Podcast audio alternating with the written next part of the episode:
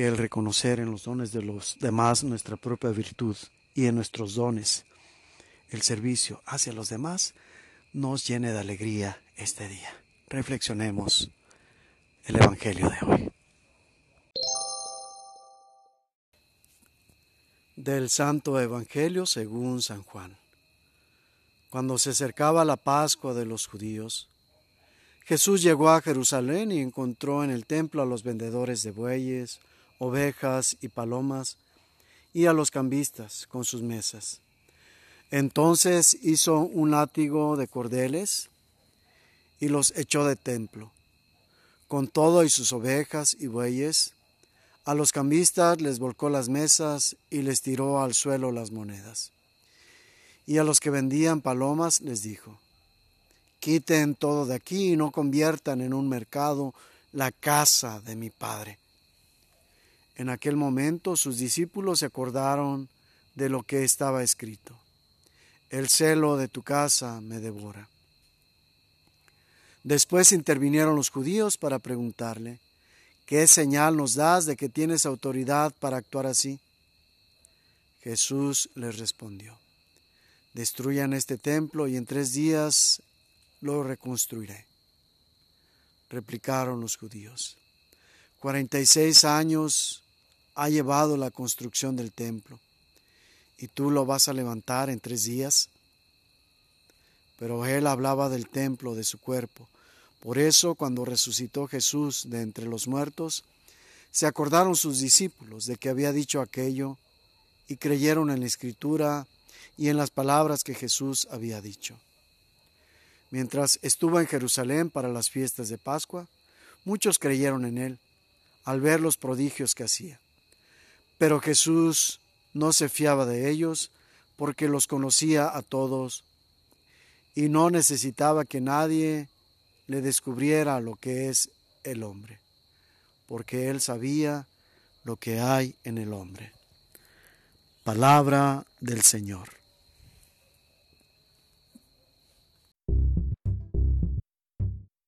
Se pueden distinguir tres momentos en este pasaje que acabamos de escuchar. En el primero, Jesús nos hace un llamado y de forma violenta lo hace para hacernos notar lo importante que es no perturbar el sentido del templo, no utilizar las cosas de Dios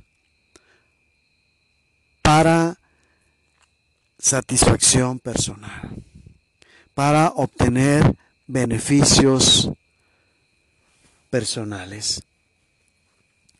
Un segundo momento en este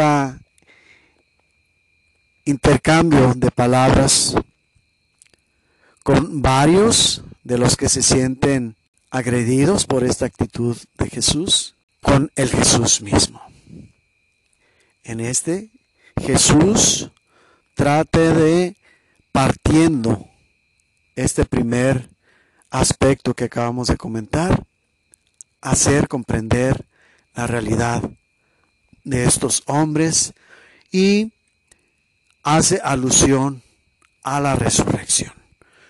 Una resurrección que nos va a servir para poder lograr salir del primer aspecto comentado.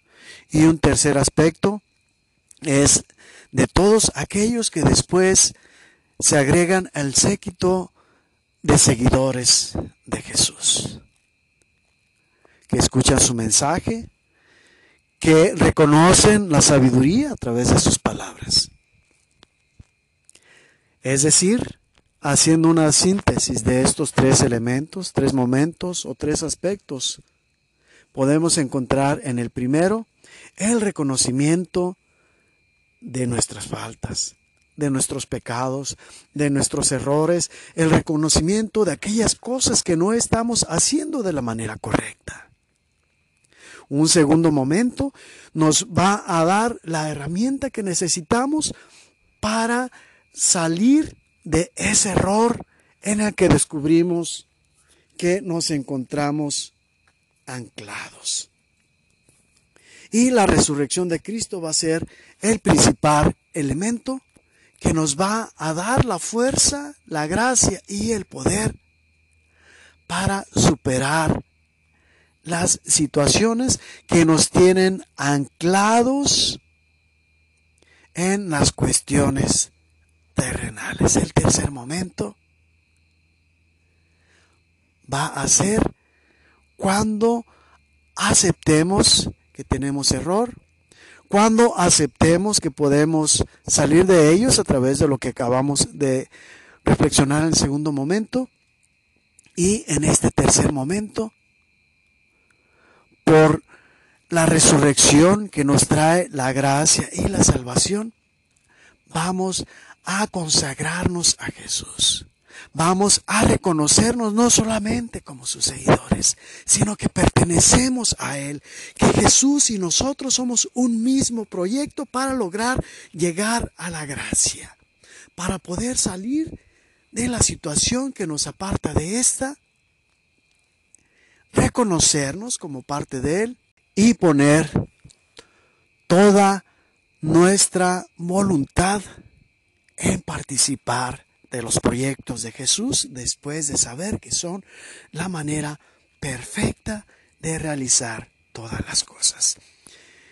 Para poder situar nuestra vida real en este primer momento tenemos que reconocer en qué momentos hemos profanado el templo de Dios, que es nuestro cuerpo, utilizándolo para albergar en su interior malos sentimientos, situaciones, proyectos que nos llevan primariamente o mayoritariamente a alimentar nuestro ego, que va en contra de la comunidad, que es aquello a lo que debe servir nuestra individualidad, específicamente a la comunidad salvada Cristo.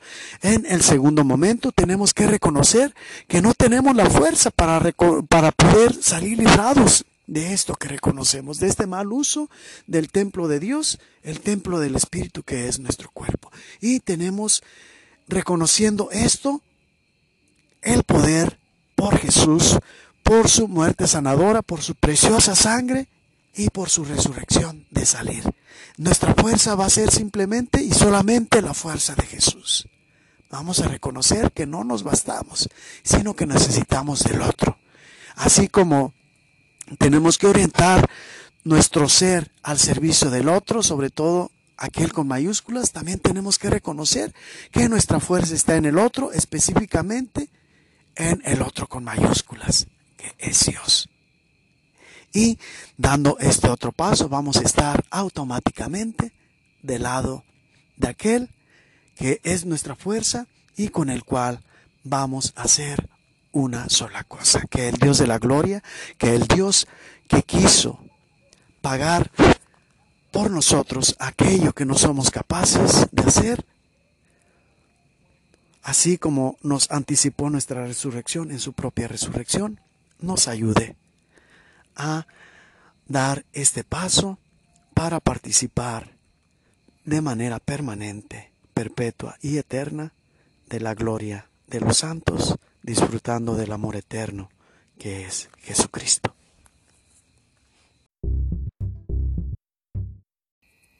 El Señor esté con ustedes y la bendición de Dios Todopoderoso, Padre, Hijo y Espíritu Santo descienda sobre ustedes y permanezca para siempre.